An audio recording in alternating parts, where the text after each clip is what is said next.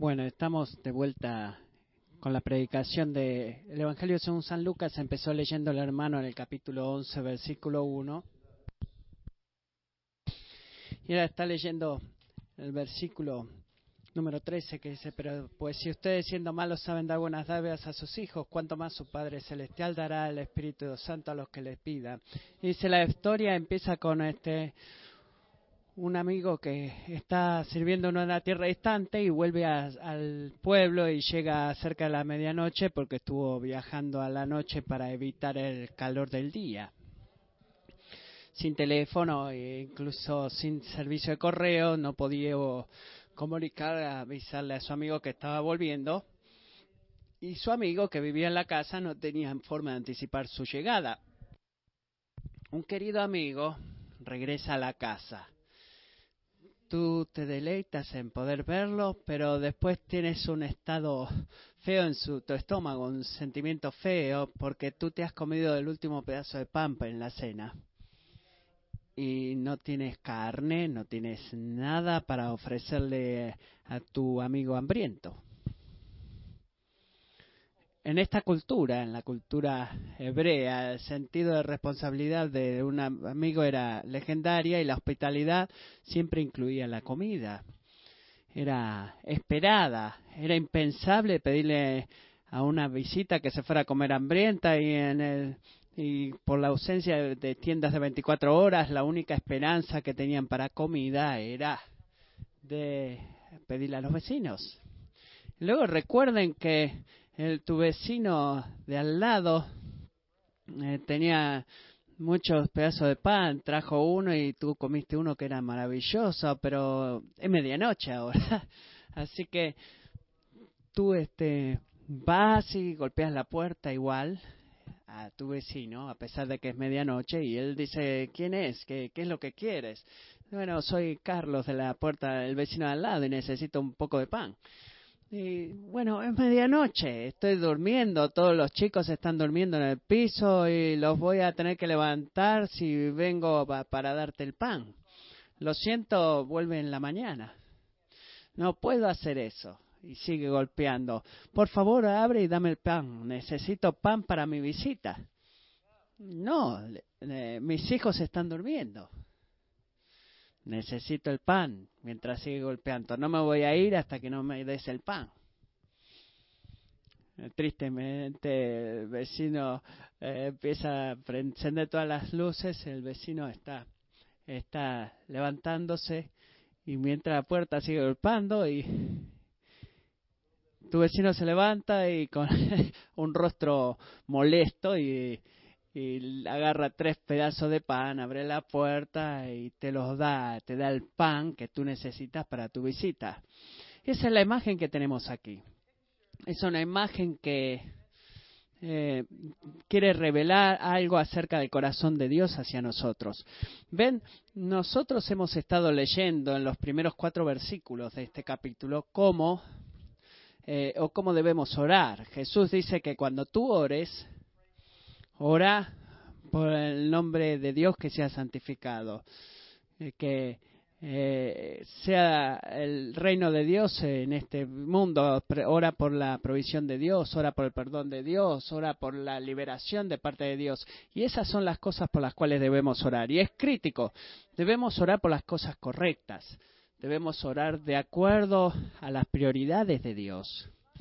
Pero no es suficiente orar por las cosas correctas, debemos orar de la forma correcta también.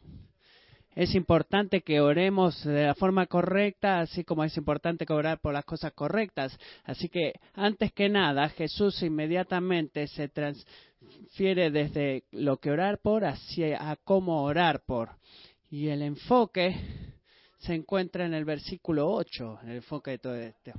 Les digo que aunque no se levanta a darle algo por ser su amigo, no obstante, por su importunidad, se levantará y le dará cuanto necesite. Jesús dice, eh, liberalmente te está eh, animando a ser insistente o inoportuno. La mejor traducción es, la mejor traducción porque solamente se encuentra acá en el, Nuevo Testamento es persistencia sin vergüenza debido a la persistencia sin vergüenza, va a poder conseguir lo que necesita. Ahora, 77% de los americanos creen de que hay un Dios personal que responde las oraciones. Pero la mayoría no sienten de que reciben respuesta a sus oraciones. Y si eh, cavamos profundo a la frustración y las preguntas que la gente tiene acerca de las horas de la oración, creo que esta palabra imprudente va a llegar al corazón de por qué nuestras oraciones muy a menudo son inefectivas. Eh, el pasaje aquí. Él dice que eh, oraciones que no se responden. La pregunta que debemos hacernos es ¿por qué sucede eso? ¿Por qué hay oraciones que no se responden? Bueno, lo que estoy contento es de que Jesús no deja eso como un velo, que dice, bueno, algunas oraciones van a ser respondidas y otras no, esa es la forma que funciona. No, Él dice, escuchen, hay una calidad de que la oración fructífera debe tener. Y esa es una persistencia sin vergüenza. Una persistencia sin vergüenza. lo que quiero que consideremos en esta mañana es que mientras oramos, estamos orando, estás tú orando a Dios con eh, persistencia sin vergüenza. Y es esto lo que nuestro pasaje quiere llamarnos la atención a que, eh, que estemos atentos, porque Dios se deleita a responder, a, recompensar la oración persistente. ¿Crees tú en eso? Dios se deleita en recompensar la oración persistente y sabemos eso porque luego de este encuentro en el versículo 9 Él nos da el principio de la oración persistente sin vergüenza. Así que yo les digo que cuando Jesús dice esas palabras, ustedes saben que está por decir algo muy importante. Esa es la forma en la que, Él dice, presten atención, escuchen lo que voy a decirles ahora, que porque esto que les voy a decir va a cambiar sus vidas. Escuchen, presten atención. Así que yo les digo, dice ahí, pidan y se les dará. Busquen y hallarán llamen y se les abrirá.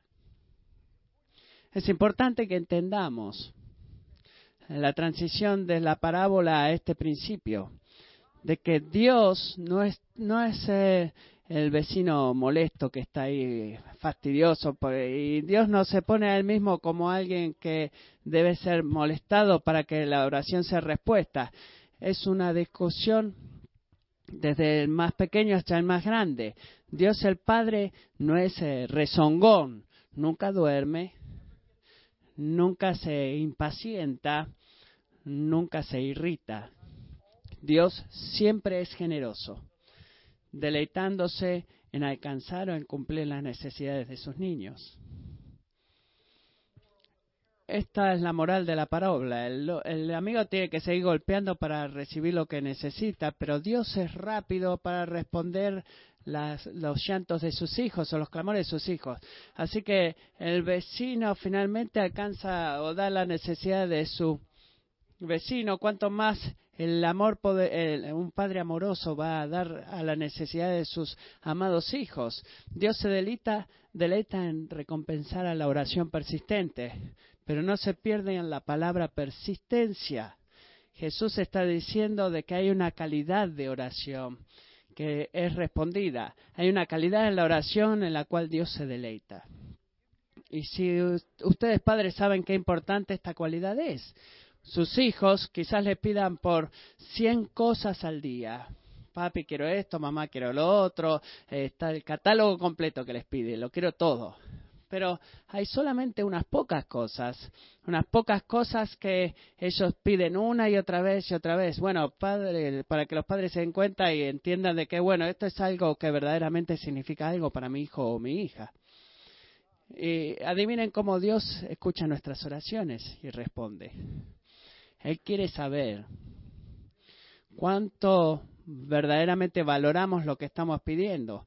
Eh, lo que nos preocupamos verdaderamente y oramos. Charles Spurgeon, hablando de la predisposición de Dios para darle a su pueblo, lo dice de esta forma. Dios dice, les daré mucho de lo que necesitan sin que lo busquen. ¿No es verdad eso acaso? Pero para que no me olviden, hay algunas misericordias que no pondré delante de sus puertas, sino que haré que vengan a mi casa por ellas. Y, amo eso. Eh. Em, en resumen, Dios dice que no va a entregar toda tu puerta, Él va a esperar a ti que vengas a la casa. Y reflejándose en la parábola, eh, eh, como el vecino, no sé, ¿qué hubiera pasado si el vecino se hubiera dado por vencido? Hubiera dicho, bueno, me voy a mi casa y mi vecino, mi invitado tendría que esperar. Debido a que no hizo eso, debido a que siguió golpeando la puerta, volvió a su casa con el pan. ¿Qué tan a menudo nosotros cristianos, tú y yo, qué tan a menudo nos volvemos a la casa con las manos vacías? Porque no persistimos porque hacemos una oración rápida y no vamos a la casa de Dios en busca de eso. Hay un deleite acá en el corazón de Dios, deleite para ser generoso y un deseo de interactuar con sus hijos y escuchar nuestros corazones eh, eh, a través de nuestra persistencia en el venir a Él.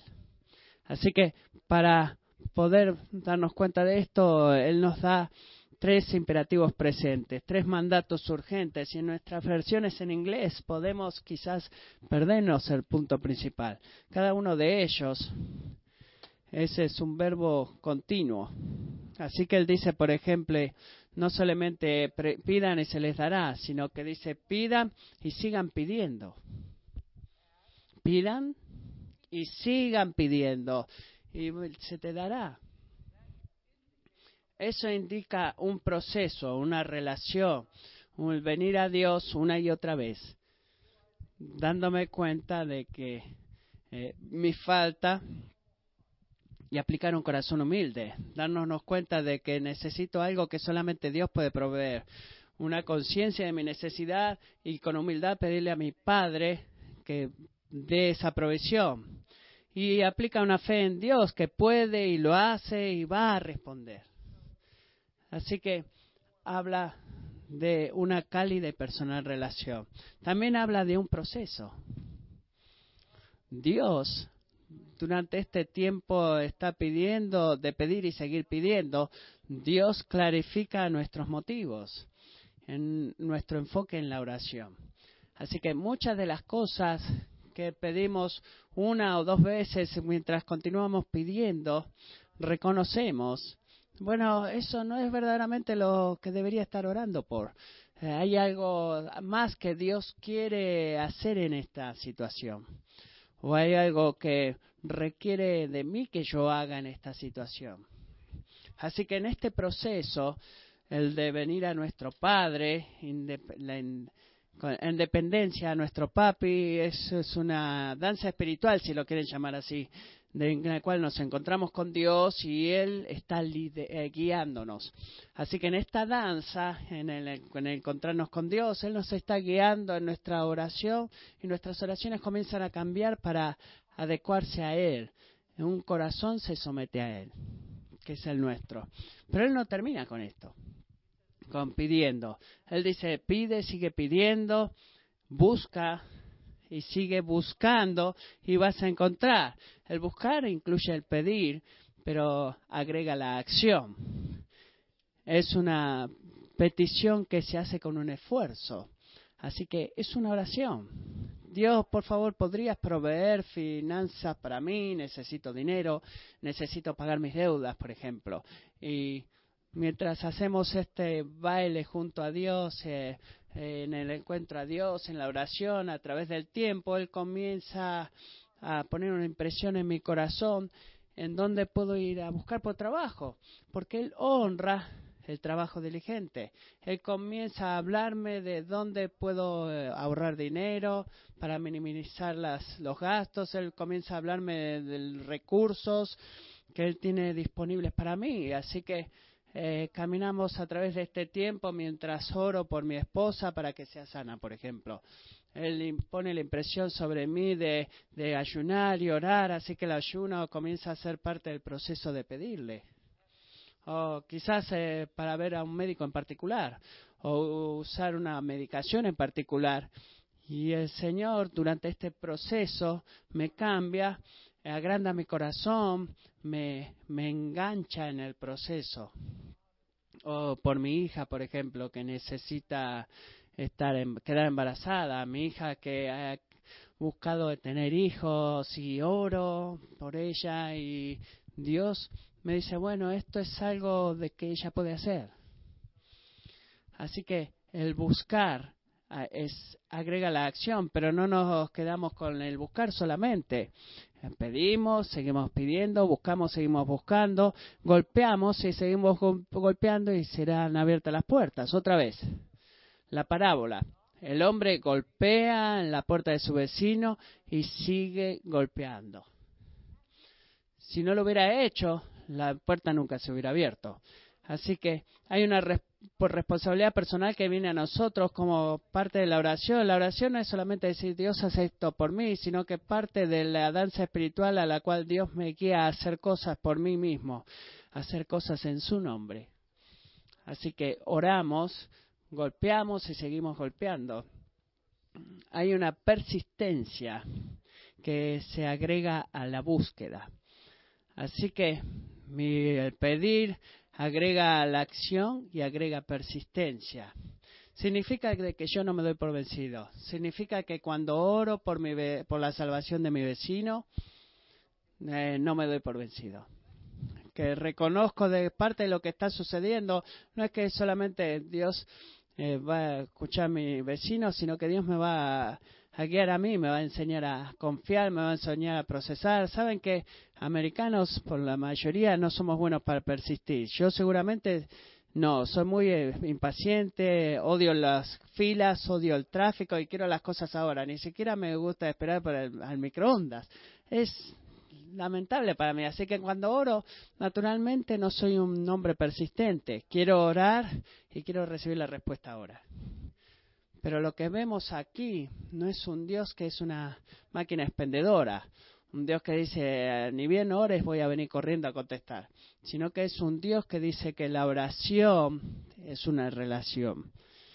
Y mientras tú oras, yo voy a estar trabajando en tu corazón mientras yo, tú me pides que yo trabaje en otros. En la oración voy a cambiarte a ti y voy a conformarte a ti y muy a menudo vas a terminar orando por algo diferente antes de que terminemos porque tú vas a entender mi sabiduría o vas tú vas a entender mi corazón o vas a entender mis caminos.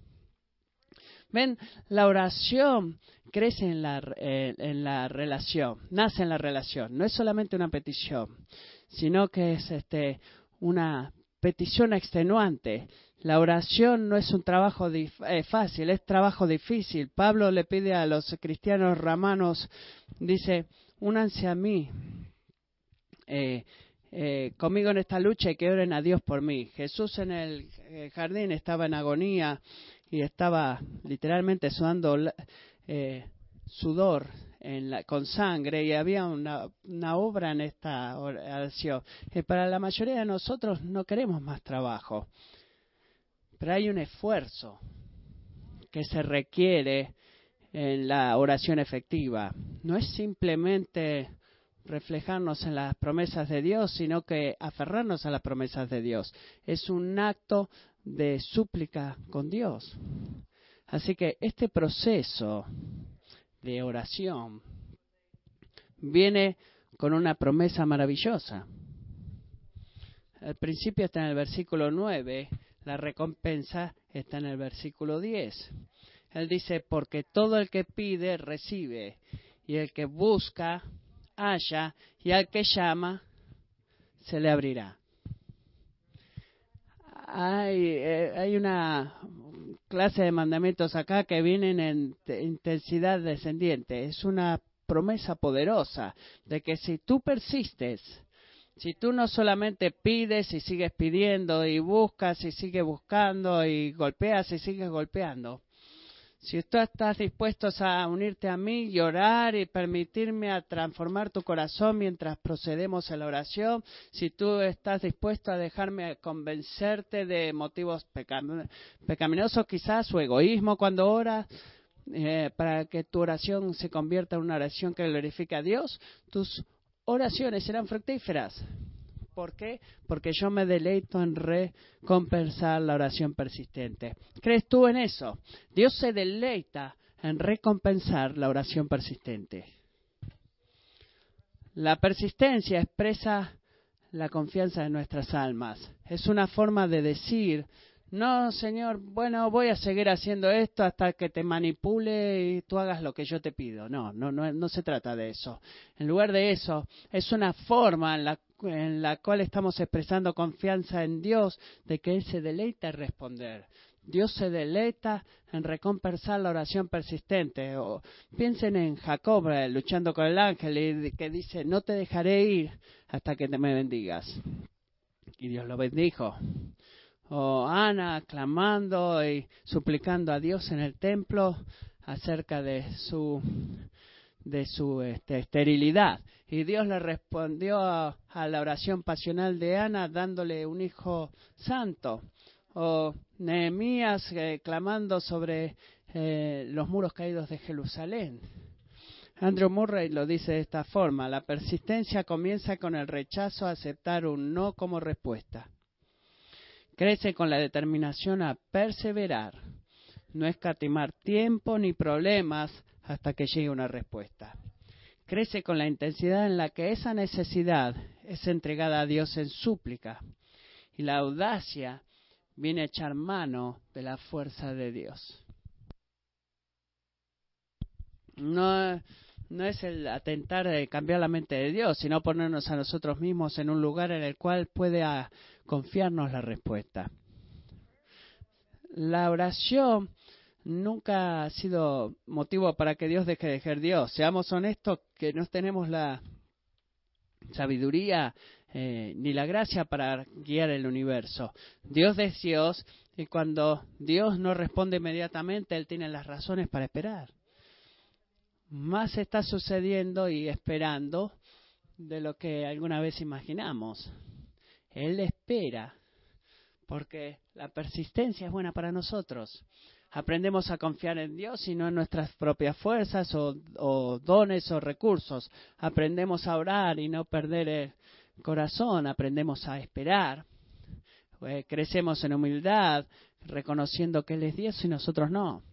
Él nos prepara para recibir la respuesta que buscamos. Él revela a nosotros un mayor propósito para nuestra oración. ¿Se dan cuenta? Jesús ya nos había dicho en la oración a los del discípulo por qué deberíamos traer peticiones a Dios. Él dice, antes que nada, para hacer cosas buenas en este mundo, que venga tu reino y luego para alinear nuestros corazones con Dios. Hágase tu voluntad. Y luego demuestra eso, demuestra eso en Getsemaní, cuando, cuando él estaba clamando a su padre. En Getsemaní, cuando él clama a su padre, Mateo 26, 39, Padre mío, si es posible, no me hagas beber este trago amargo, pero no sea lo que yo quiero, sino lo que quieres tú. Ahí revela, revela la predisposición de Dios a recompensar la oración persistente. Dios es eh, maravillosamente un Dios generoso y nos llama a orar sus oraciones y en esta danza Él transforma nuestros corazones para que nuestras, nuestras oraciones se conviertan en suyas. Juan Calvino lo dice de esta forma. Cuando oramos, Dios contesta nuestras oraciones, incluso cuando Él no siempre responde la forma exacta en la que pedimos. Incluso cuando Él no está de acuerdo con nuestros deseos, Él todavía es atento y amable a nuestras oraciones, para que la esperanza que depositamos en su palabra nunca nos defraude. Hermanos, hermanas, si ustedes oran si ustedes le piden, a, eh, piden y siguen pidiendo, y si buscan y siguen buscando, y si golpean y siguen golpeando, ustedes van a encontrar a Dios en, una, en un maravilloso proceso del cual nunca se van a sentir defraudados. Él trabaja en nuestros corazones para motivarnos a la oración persistente, para enseñarnos lo que debemos orar y cómo deberíamos orar. Así que Martín Lucero lo dice de esta forma, la oración no es superar la renuencia de Dios, sino que es echar mano de su voluntad. ¿Escucharon eso? La oración no es superar la renuencia de Dios. Él no es el vecino gruñón, sino que es echar mano de su voluntad. Él es un padre.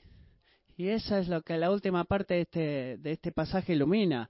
Debemos tener gran confianza mientras oramos. Deberíamos tener una gran confianza mientras oramos. Y este es el motivo.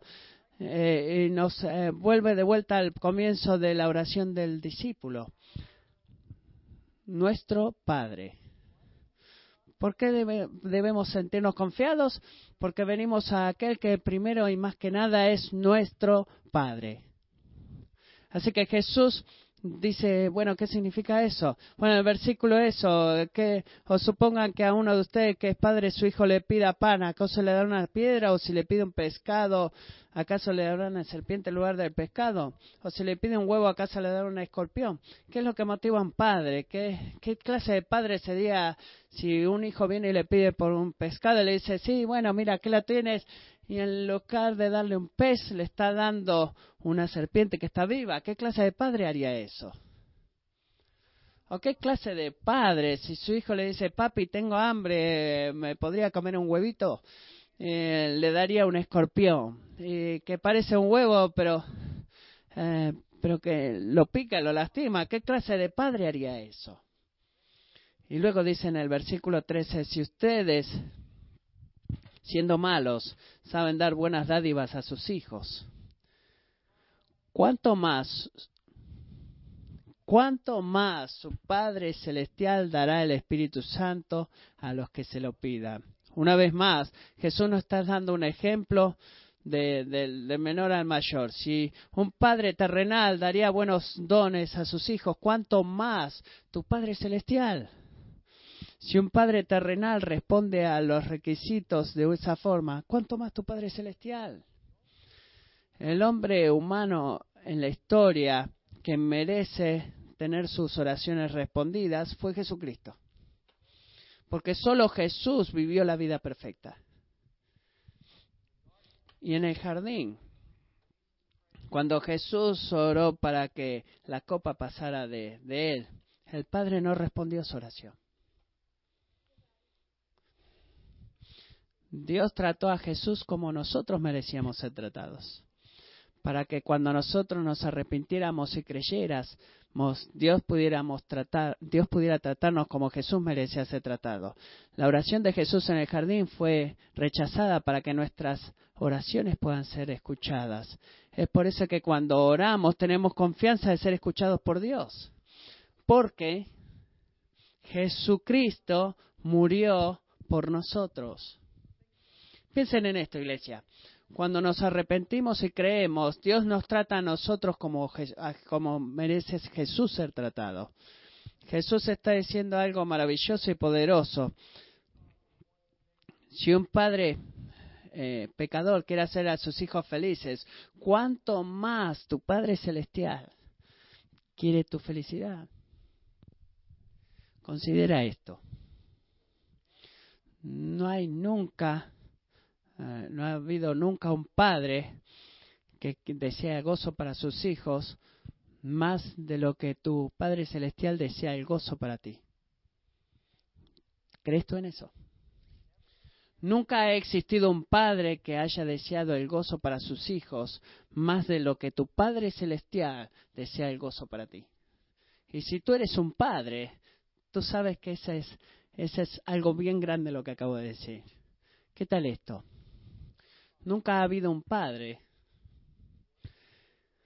que quiere responder las, los requisitos de sus hijos más de lo que Dios quiere honrar y responder tus peticiones. Nunca ha habido un padre que haya querido eh, responder a los requisitos de sus hijos tanto más como Dios quiere responder a los tuyos. Y eso es verdad. Pero ya que Dios no es solamente amante, sino que es justo y santo, ¿cómo puede él responder este, oraciones a un pueblo pecador que merece lo opuesto? Y la respuesta es que Jesús agarró el escorpión y la serpiente. Él tomó el escorpión y la serpiente para que nosotros podamos tener comida en la mesa del Padre. Él recibió la picadura y el veneno de muerte en lugar nuestro. Sabemos que Dios va a responder a nosotros cuando llamamos y decimos mi Dios, porque Dios no respondió a su Hijo cuando Él hizo la misma petición en la cruz. Venimos con humildad por el sacrificio de Dios, de Cristo, perdón. Y ese es el porqué este último versículo, esta última mitad del último versículo es tan significativa. Él dice, ¿cuánto más su Padre Celestial dará el Espíritu Santo a los que se lo pidan? ¿Se dan cuenta? Al principio, no, no, no sé cómo terminar, pero bueno, bueno, esto es como eh, dar vuelta a la página. Bueno, estoy orando por finanzas, para pagar mis cuentas, y Él me está diciendo que me va a dar el Espíritu Santo. Eh, ¿qué, ¿Qué cambio? Bueno, gracias por el Espíritu Santo, pero yo necesito el dinero ahora. O estoy orando por sanidad para mi esposa y él dice, bueno, te voy a dar el Espíritu. ¿Qué, qué, qué cambio es esto? Bueno, Jesús muy intencionalmente nos está apuntando al más grande de todos los regalos. Él dice, yo te voy a dar, mi Padre te va a dar no solamente lo que estás pidiendo, sino para eh, iluminar su generosidad y su, la actitud de su corazón, para iluminar que Dios se deleita en recompensar la oración persistente. Quiero que sepan que Él te va a dar el Espíritu Santo también. Cuando Él te da el Espíritu Santo, Él te está dando a Él mismo. Él se está dando a sí mismo hacia nosotros. Y cuando se da a sí mismo a nosotros, bueno, tenemos todo lo que necesitamos para la vida en, en Dios. Él no ha cambiado la oración de la oración del discípulo de darnos el pan nuevo de cada día. Él está feliz de hacer eso.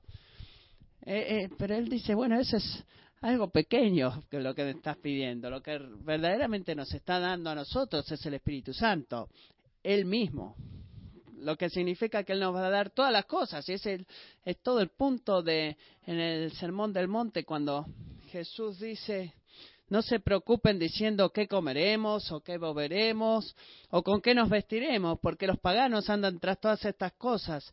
Esa es la forma en la que el mundo vive. Y el Padre Celestial sabe que ustedes las necesitan.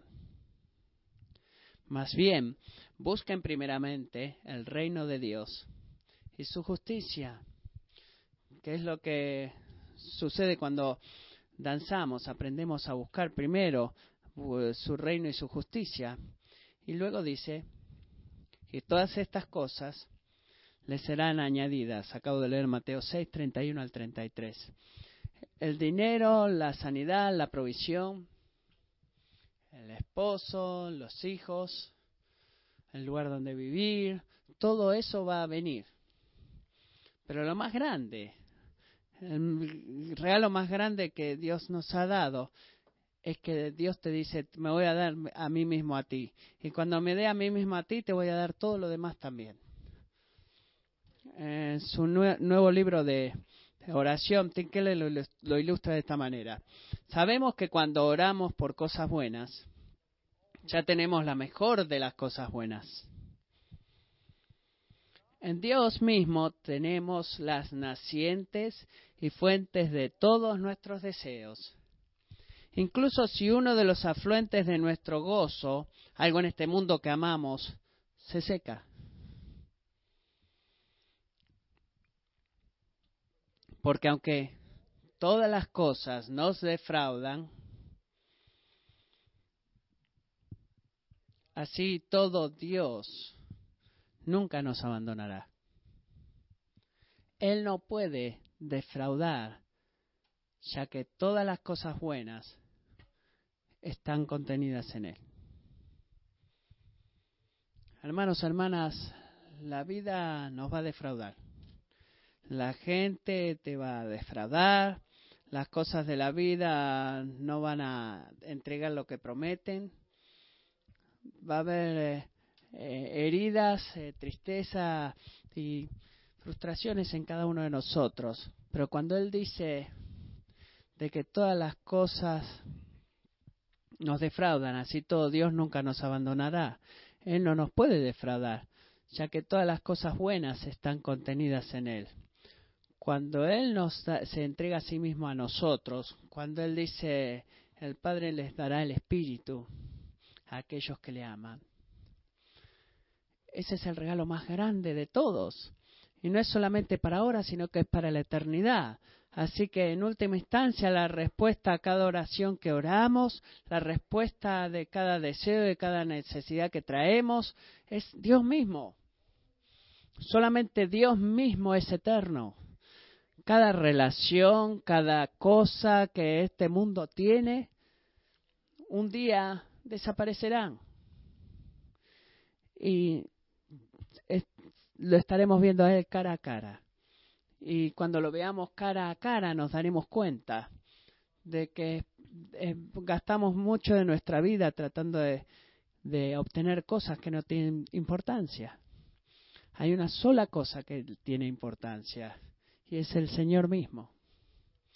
Así que ¿Qué, es lo que recibimos en esta danza cuando pedimos y seguimos pidiendo y buscando y seguimos golpeando?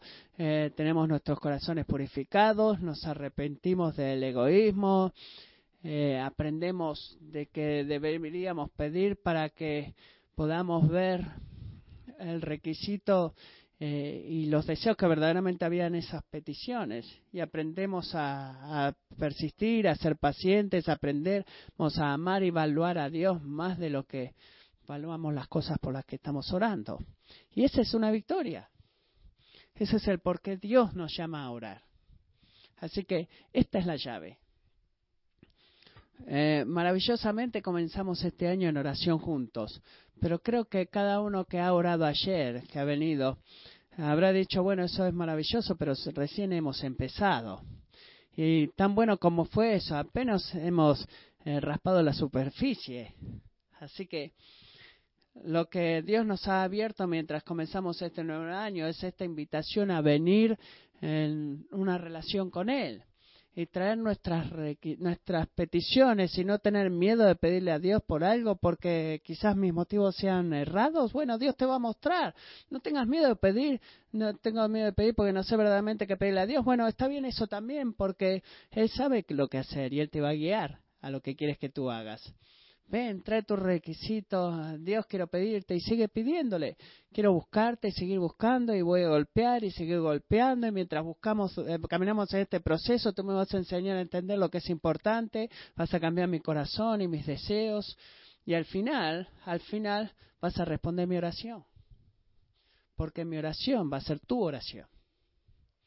Y tú me vas a usar para ver tu reino extenderse para ver mi corazón hecho justo y mi corazón ayudar a otros a reconciliarse. Y tú vas a hacer eso porque tú eres mi Padre. Y debido a que tú te deleitas como mi Padre, eh, vas a responder mi oración persistente. Así que este es mi desafío para nosotros. De que comenzamos bien, pero bueno, no, está, no es comenzando bien que termina. La llave es cómo se va, termina. Estamos en la carrera juntos. Y aquellos que van a correr la carrera deben hacer eso sin distracción, con una sola meta en, la mente, de terminar esta carrera juntos. Así que hermanos, hermanos, hagamos eso juntos este año. Persistamos en nuestras oraciones, individualmente mientras buscamos al Señor corporativamente cuando oramos juntos, como familias, como grupos de comunidad, como grupos de compañerismo, o teniendo una hospitalidad, digamos, bueno, tomemos tiempo antes de la cena de orar juntos. Creamos que Dios va a hacer cosas maravillosas, no porque somos este, grandes oradores, eh, no, sino porque estamos danzando con el Rey. Eh, Oramos a aquel que es todopoderoso, que está eh, maravillado en, eh, o, contento de poder recompensar la oración persistente. Él es un rey generoso y vamos a venir a Él con un corazón sincero y un espíritu humilde y con gran confianza. Y quiero que podamos tomarnos un tiempo ahora para orar juntos y pedirle a Dios que haga eso. Así que vamos a proyectar tres requisitos de oración para ustedes. Y quiero que nos rompamos en grupos de tres o cuatro personas y digan, decirle esto, si ustedes no se sienten cómodos de orar en voz alta, está bien. Este es uno de esos lugares en los cuales ustedes pueden comenzar a, a, orar al Señor entre amigos y recordar de que la oración es una relación, no es decir las palabras correctas, es compartir nuestros corazones con el Padre. Así que vamos a tomarnos algunos minutos con estos tres requisitos de oración para que Dios nos ayude, que Dios nos ayude en este próximo año.